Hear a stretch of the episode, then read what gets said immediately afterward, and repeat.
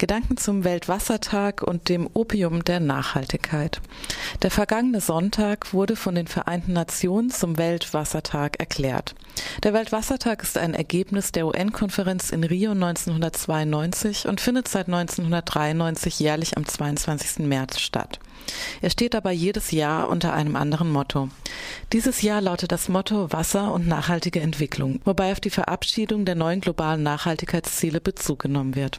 Diese Nachhaltigkeitsziele, die Sustainable Development Goals, stellen eine Weiterführung der zum Jahr 2015 ausgelaufenen Millenniumsentwicklungsziele, der sogenannten MDGs, dar Beschlossen wurden sie auf der Rio Plus 20 Konferenz der Konferenz der Vereinten Nationen über nachhaltige Entwicklung im Jahr 2012. Bislang wurden noch keine konkreten Maßnahmen, sondern nur allgemeine Grundsätze festgelegt, die beispielsweise eine stärkere Hinwendung hin zur ökologischen Zielsetzung fordern.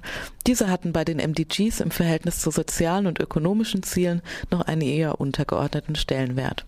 Wie einige Autoren hat der Professor für Humangeographie Eric Swingedu von der Uni Manchester in vielen seiner Veröffentlichungen auf die Problematik des Nachhaltigkeitsbegriffs hingewiesen.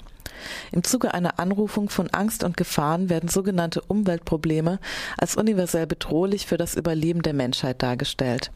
In den letzten Jahren hat dies einen gesellschaftlichen Konsens hervorgebracht, der weitestgehend darin besteht, dass technische und administrative Maßnahmen zur Sicherstellung des Status quo angestrebt werden sollen. Der Begriff, um den diese Bemühungen kreisen, lautet Nachhaltigkeit. Gerade weil Nachhaltigkeit jedoch ein so schwammiger Ausdruck ist, der je nach Interessenslage durch andere Begriffe konkretisiert werden muss, um seine Inhalte begreifbar zu machen, stellt er nach Swingedo einen leeren, leeren Signifikanten par excellence dar.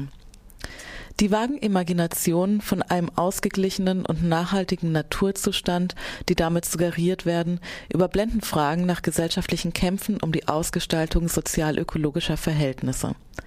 Die Probleme des Nachhaltigkeitsbegriffs stehen damit beispielhaft für das gegenwärtig hegemoniale postpolitische Verständnis von Natur, das einen gesellschaftlichen Konsens suggeriert und befördern möchte, den es so nie geben kann Umweltprobleme erscheinen dann, so schreibt Zwingedu, nicht als das Resultat des gesellschaftlichen Systems oder als verheerende Prozesse, die diesem System selbst eingeschrieben sind, sondern als pathologische Auswucherung Suggeriert wird damit ein externer Ursachenherd, den man mittels eines angemessenen Managements im Rahmen der gegebenen sozial-ökologischen Ordnung in den Griff bekommen kann.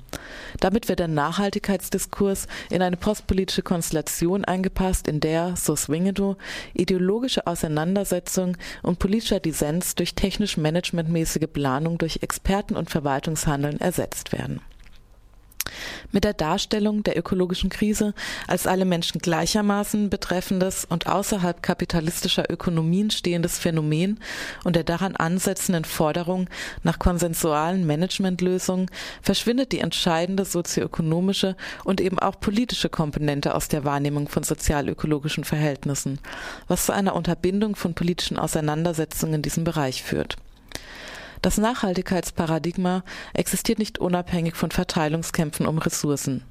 Vielmehr verkörpert es, wie schon vor ihm das Entwicklungsparadigma, den organisierten und nur hier tatsächlich nachhaltigen Angriff auf Interessen und Lebensbedingungen, vornehmlich der Subalternen, auf der ideologischen Höhe der Zeit Erst in den lokalen Kämpfen, die sich um Zugangs- und Verteilungsfragen von Ressourcen wie Wasser drehen, wird der politische Charakter der Thematik wieder sichtbar, der mit der Nachhaltigkeitsdebatte verschleiert wird Swingedus Forderung nach einer Repolitisierung von sogenannten Umweltproblemen sowie dem Naturbegriff allgemein nachzukommen, würde im Kontext des Themas Wasser bedeuten, nicht in einer apokalyptischen Vision von weltweiter Wasserknappheit zu verharren, sondern eben spezifische globale und lokale Konflikte um Wasser im Hinblick auf ihre politischen Parameter in den Blick zu nehmen. Das heißt auch, die Frage nach vorhandenen Machtstrukturen zu stellen. Um Problemlagen im Bereich Wasser zu bearbeiten, reicht es nicht aus, wie im Bereich der CO2-Emissionen ein Marktversagen zu konstatieren und dann weitere Bereiche mittels einer marktförmigen Integration, wie mit dem Emissionshandel geschehen, zu erschließen. Denn bei den vergangenen und aktuellen Konflikten um Wasser geht es um nicht viel weniger als Fragen des Zugangs und der Verteilung dieser Ressource. Paradigmatisch hierfür stehen beispielsweise die insbesondere im 20. und 21. Jahrhundert vielfach aufgetretenen Konflikte um den Bau von Staudämmen, die der Stromversorgung und der Bewässerung der industriellen Landwirtschaft dienen sollen und meist zu einer radikalen Veränderung der lokalen Lebensbedingungen führen.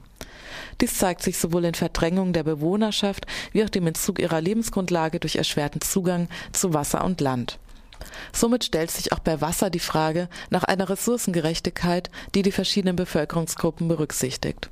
Fragen des Zugangs und der Verteilung werden dabei nicht nur zwischen Arm und Reich oder Stadt- und Landbewohnerinnen ausgehandelt, sondern betreffen auch die Geschlechtergerechtigkeit.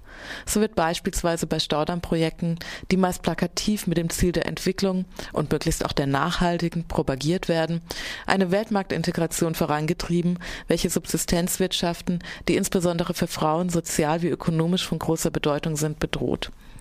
Dass die spezifischen Bedürfnisse von Frauen in diesem Kontext nicht mitgedacht werden, basiert dabei zumeist auf der althergebrachten Zuschreibung, diese im Raum des Privaten und Häuslichen verortet und damit aus Bereichen der Produktion und von gesellschaftlicher Teilhabe ausschließt aber auch Privatisierung von Wasser, wie beispielsweise in Bolivien in den Jahren 1999, 2000 und 2004 angestrebt und unter anderem von internationalen Finanzinstitutionen und Gebern eingefordert, gehören zu den Konflikten um Wasser. Diese beiden Privatisierungsversuche allerdings, die als die Guerras del Agua in die bolivianische Geschichte eingegangen sind, brachten zumindest kleine Erfolge mit sich. In diesem Sinne muss der populistischen Versuchung des Nachhaltigkeitskonzeptes widerstanden werden, um die politischen Dimensionen gesellschaftlicher Naturverhältnisse sichtbar zu machen